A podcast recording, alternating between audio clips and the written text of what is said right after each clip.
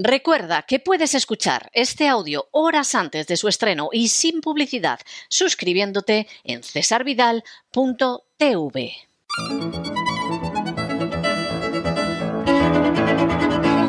Palabras al aire con Sagrario Fernández Prieto.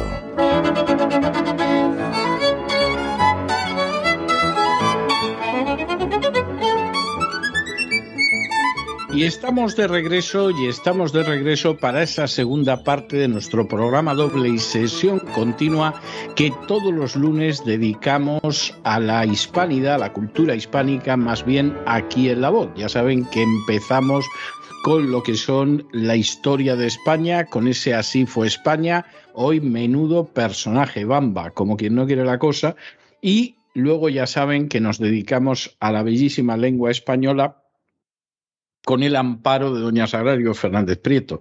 Muy buenas noches, doña Sagrario. ¿Por dónde vamos a ir hoy? Muy buenas noches, don César. Eh, la palabra del día del diccionario académico hoy es metaestable de meta y estable, lógicamente. Es un término de la física y la química dicho de un sistema que se encuentra en equilibrio aparente, pero que puede cambiar a un estado más estable. Y me ha llamado la atención el sufijo meta, un sufijo que procede del, griego, eh, que significa junto a, después de, entre, con, acerca de, y como ejemplo tenemos metacentro, metatórax, metalengua. Y yo me he acordado enseguida de una palabra que se utiliza mucho últimamente, a la que yo tengo francamente manía, no me gusta, me parece todo demasiado artificial, pero estoy hablando de la palabra metaverso, que se utiliza muchísimo. Eh, este verso pues, procede del latín versus y eh, ¿Qué significa versus en latín? Palabra o conjunto de palabras sujetas a medida y cadencia o solo a cadencia. Y también se utiliza en sentido colectivo por contraposición a prosa. Comedia en prosa, comedia en verso, por ejemplo. También puede ser un versículo de las Sagradas Escrituras. Em, ¿Por qué metaverso? Pues eh, bueno, es más allá, este verso, meta está claro que es más allá, y verso eh, es una referencia a todo lo que a lo que sea virtual, analógico, a todo lo que pudiera significar palabra y todo lo que tenga alrededor el término el sustantivo palabra, pero de una forma analógica o virtual. Y de ahí ha surgido este metaverso que yo estoy convencida de que muchas veces se utiliza sin, sin ton ni son, se hacen muchos chistes, se dicen cosas como, eh, ¿tú en, qué, en dónde estás? Eh, ¿Estás en el metaverso o qué? Entonces, este sentido, por ejemplo, que lo escuché en la calle era como decir, eh, estás en Babi. A mí me pareció que era el mismo significado de cuando nosotros de pequeños nos decían, ¿pero dónde estás ahora? ¿Estás en Babia o qué? Porque no te enteras de nada. El caso es que metaverso se utiliza muchísimo, se va a seguir utilizando. Yo creo que se va a ir puliendo el significado para que quede más claro cómo debe utilizarse, aunque luego habrá gente que lo utilice bien y gente que lo utilice mal. Pero bueno, hoy hemos tenido la ocasión de hablar de esta palabra gracias a este sufijo, a esta palabra metaestable, que es la palabra del día de la academia, y este sufijo meta, procede del griego, que forma parte de, esta palabra de moda, del metaverso. Y ya teniendo claro eh, esto, vamos con la siguiente eh, palabra que es curada de salud. Alguien dijo en una tertulia, estaban hablando de una persona que forma parte de la Casa Real Española y alguien dijo, igual está curada de salud como queriendo decir que, ya no le importan determinadas cosas a, esta persona. Curarse alguien en salud es una locución verbal y significa precaverse de un daño ante la más leve amenaza. Eh, lo utilizamos de forma eh, cotidiana y en realidad lo que significa es prevenir, no hace falta que sea algo importante, trascendental. Eh, se puede decir, por ejemplo, me curé en salud y pedí cita al ambulatorio, por si luego no, tenía o cualquier cosa por el estilo. Me curé en salud. E, esta la escuché el otro día en, el supermercado. Me voy a curar en salud y voy a comprar ya el marisco. Oía una señora. O sea que curarse en salud es eh, prevenir precaverse de, un daño para que, pues eso, es prepararse, lo que significa prevenir, prepararse para, para alguien, para que eh, no, te pille de, de, repente y tengas consecuencias nefastas. Eso es curarse en salud y lo utilizamos tantas veces que seguramente no nos damos cuenta. Es una locución verbal muy, muy utilizada, curarse en, en salud. Y eh, continúo con un imitador eh, que dice en televisión. Yo nunca pienso en otra cosa que no es el personaje mientras lo estoy haciendo. Fíjese, no pienso en otra cosa que no es el personaje. Si es que es mucho más fácil decir, yo nunca pienso en otra cosa que no sea el personaje mientras lo estoy haciendo. Es curioso lo del subjuntivo. Eh, mm, realmente yo creo que si se eliminara de los libros de texto y se dejara de estudiar, muchísimas personas no lo notarían, no notarían que sus hijos, bueno, sus hijos ya no lo están utilizando, muchos adultos tampoco lo, utilizan. Es como si fuera un tiempo verbal que no tenemos y mira que es necesario, no solamente que se haya, eh, estudiado, que, que tiene que su conjugación, que la hemos repetido todos los que hemos, tenemos estudios por lo menos elementales, eh, es que se utiliza mucho sin necesidad de tener una gran cultura porque lo pide la frase. Yo nunca pienso en otra cosa que no sea el personaje mientras lo estoy haciendo. Siempre hay un verbo que va introducido por por qué, por puede, por depende, es decir, que el sentido de la frase ya, eh, ya pide eso. Fíjese esta otra, era un reportaje sobre un niño lama y em, dicen, depende de la edad que tenía, hacía unas cosas u otras. Depende de la edad que tenía, hacía unas cosas u otras.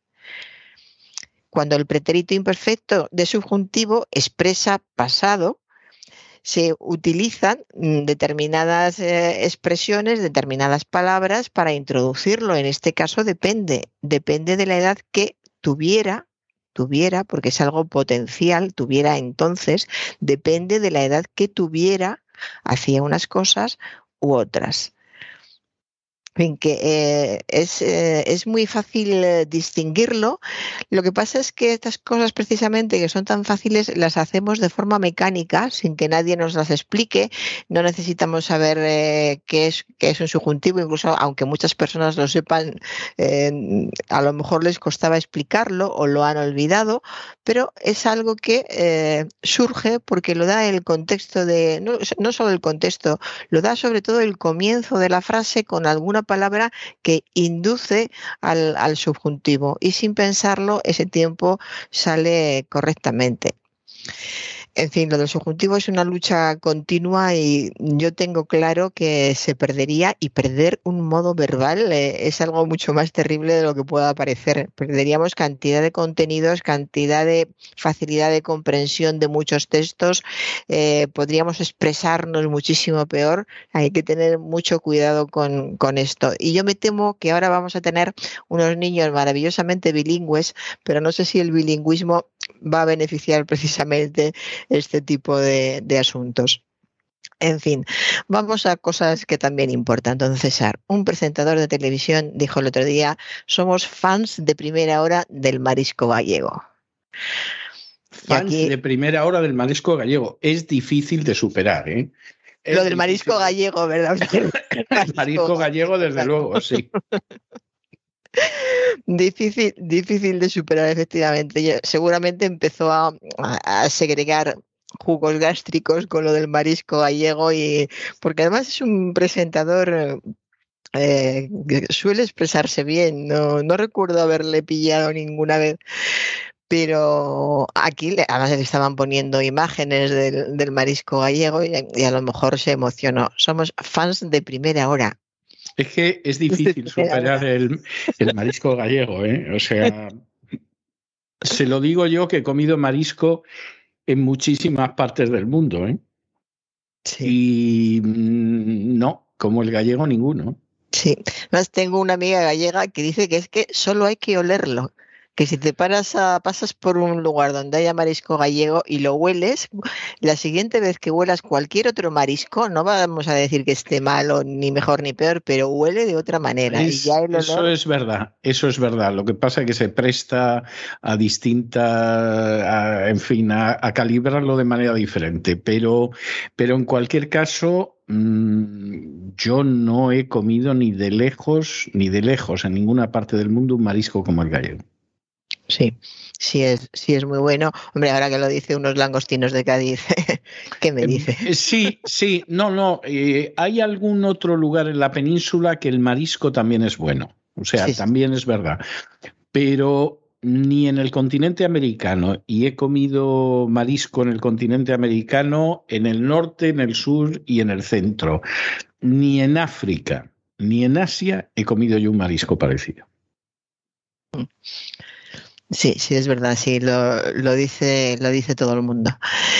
Y, y, se puede se puede comprobar. Y, si, no lo dicen, peor para ellos, porque es, la pura verdad, vamos y si no lo dicen seguramente es que no lo han probado, no todo el mundo tiene ocasión de, probarlo, pero, pero sí, además eh, esta amiga me dice pues que cuando va por las mañanas a la lonja y, simplemente el olor ya te, te, hace pensar en que es otra cosa, pues ella siempre ha, ha comido marisco, ha comprado y recuerda el olor de las pescaderías de Madrid o de otra ciudad española de donde ella es originaria y no tiene nada que ver el olor, está mucho más más fresco, lógicamente. A lo mejor, a lo mejor de ahí viene lo de primera hora.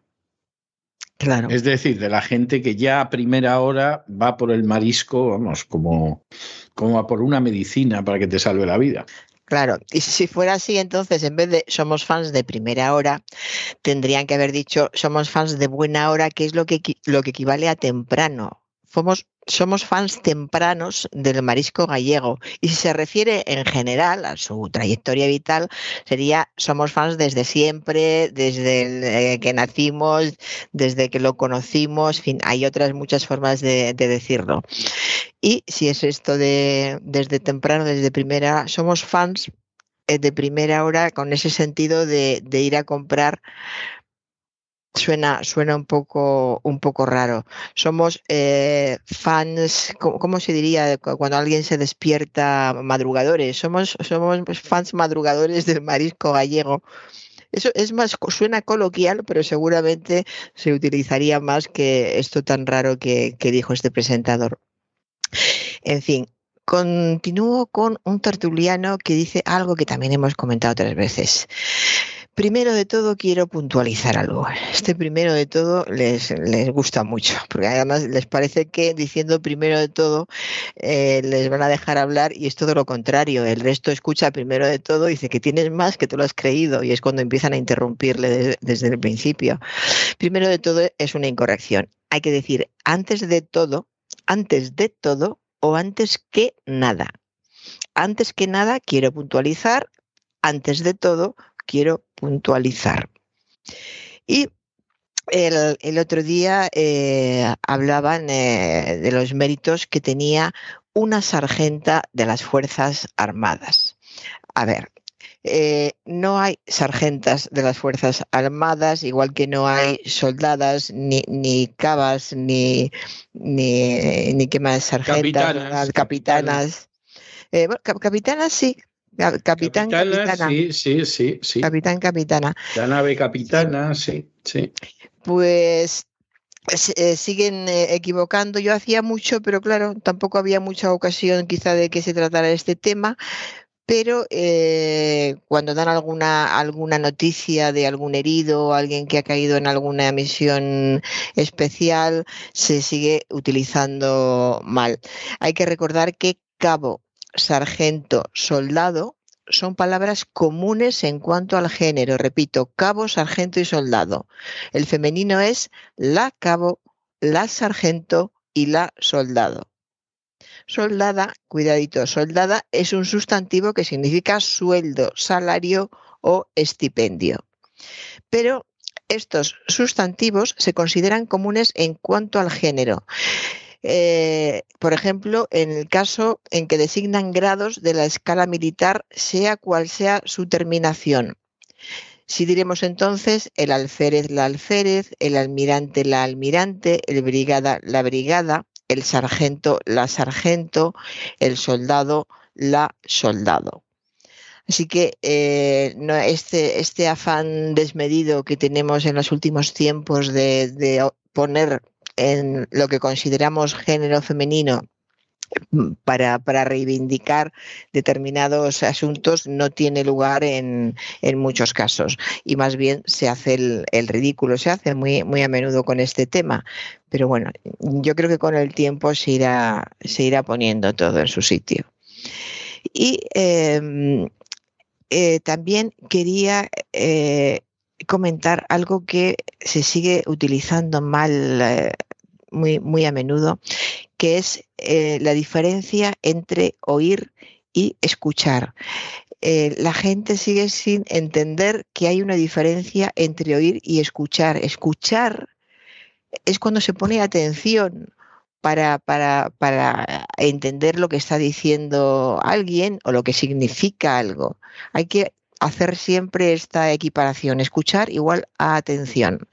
La acción de escuchar, por lo tanto, es voluntaria, tiene una intención por parte del sujeto y, sin embargo, oír que significa sin más percibir por el oído un sonido, un sonido o lo que dice alguien, por ejemplo, oír el ruido de la lluvia de los cristales, pues o precisamente, fíjese la expresión como quien oye llover, decimos como quien oye llover y no decimos como quien escucha llover.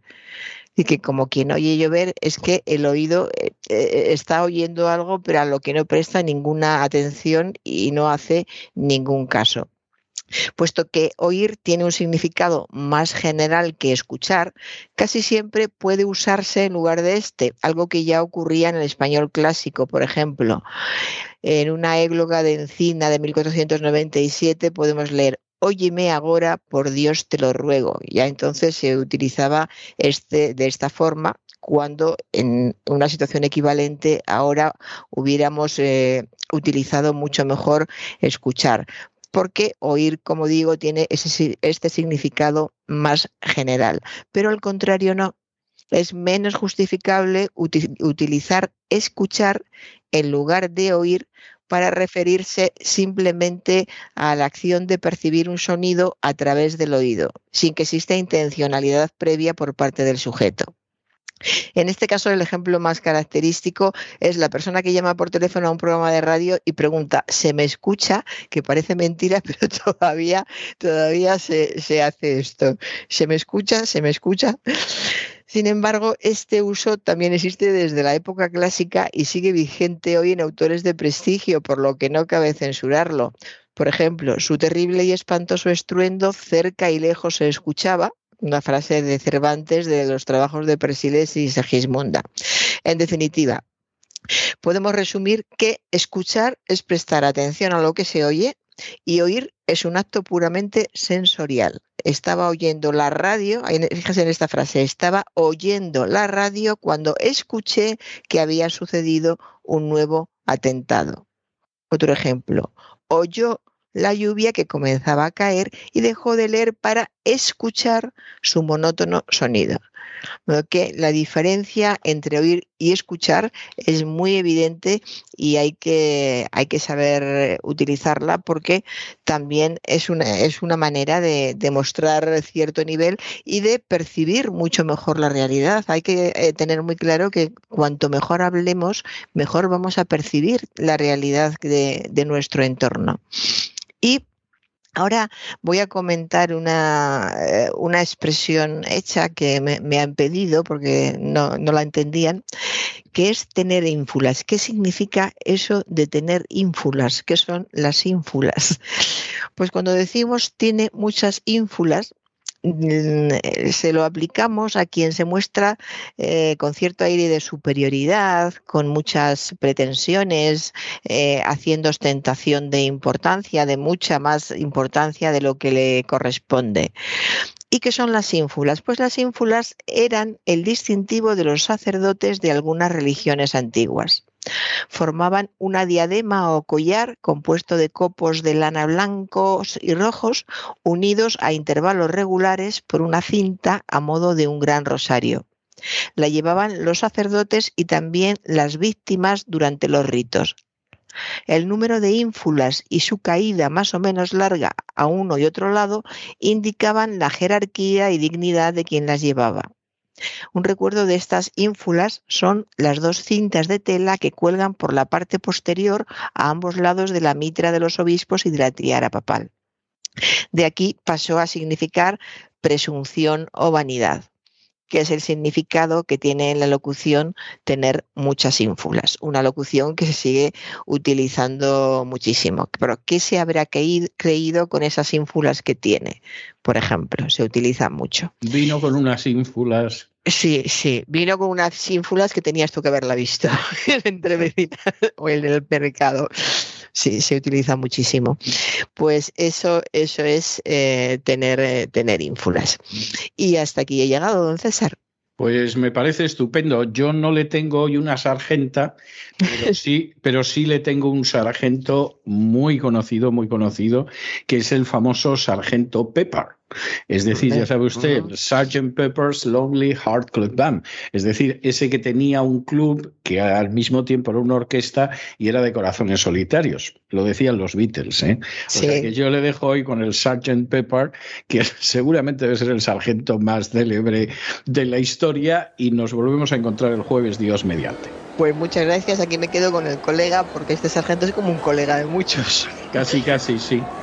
sí. Muchas gracias.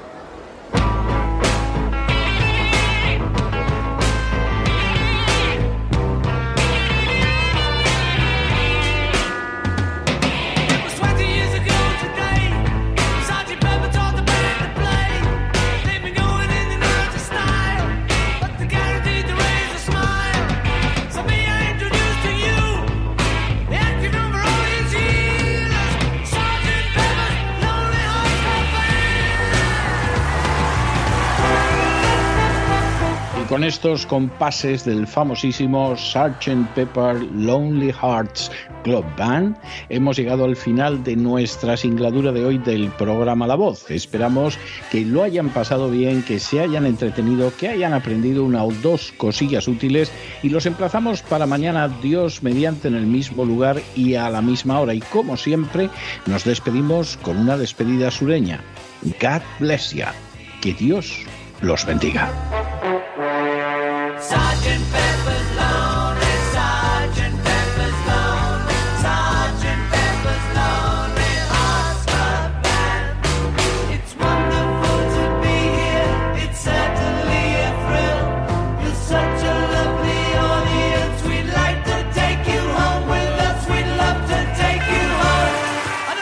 programa La Voz es una producción de Artorias Incorporated y al amparo del derecho a la libertad de expresión no se hace responsable de las opiniones vertidas en el curso del mismo.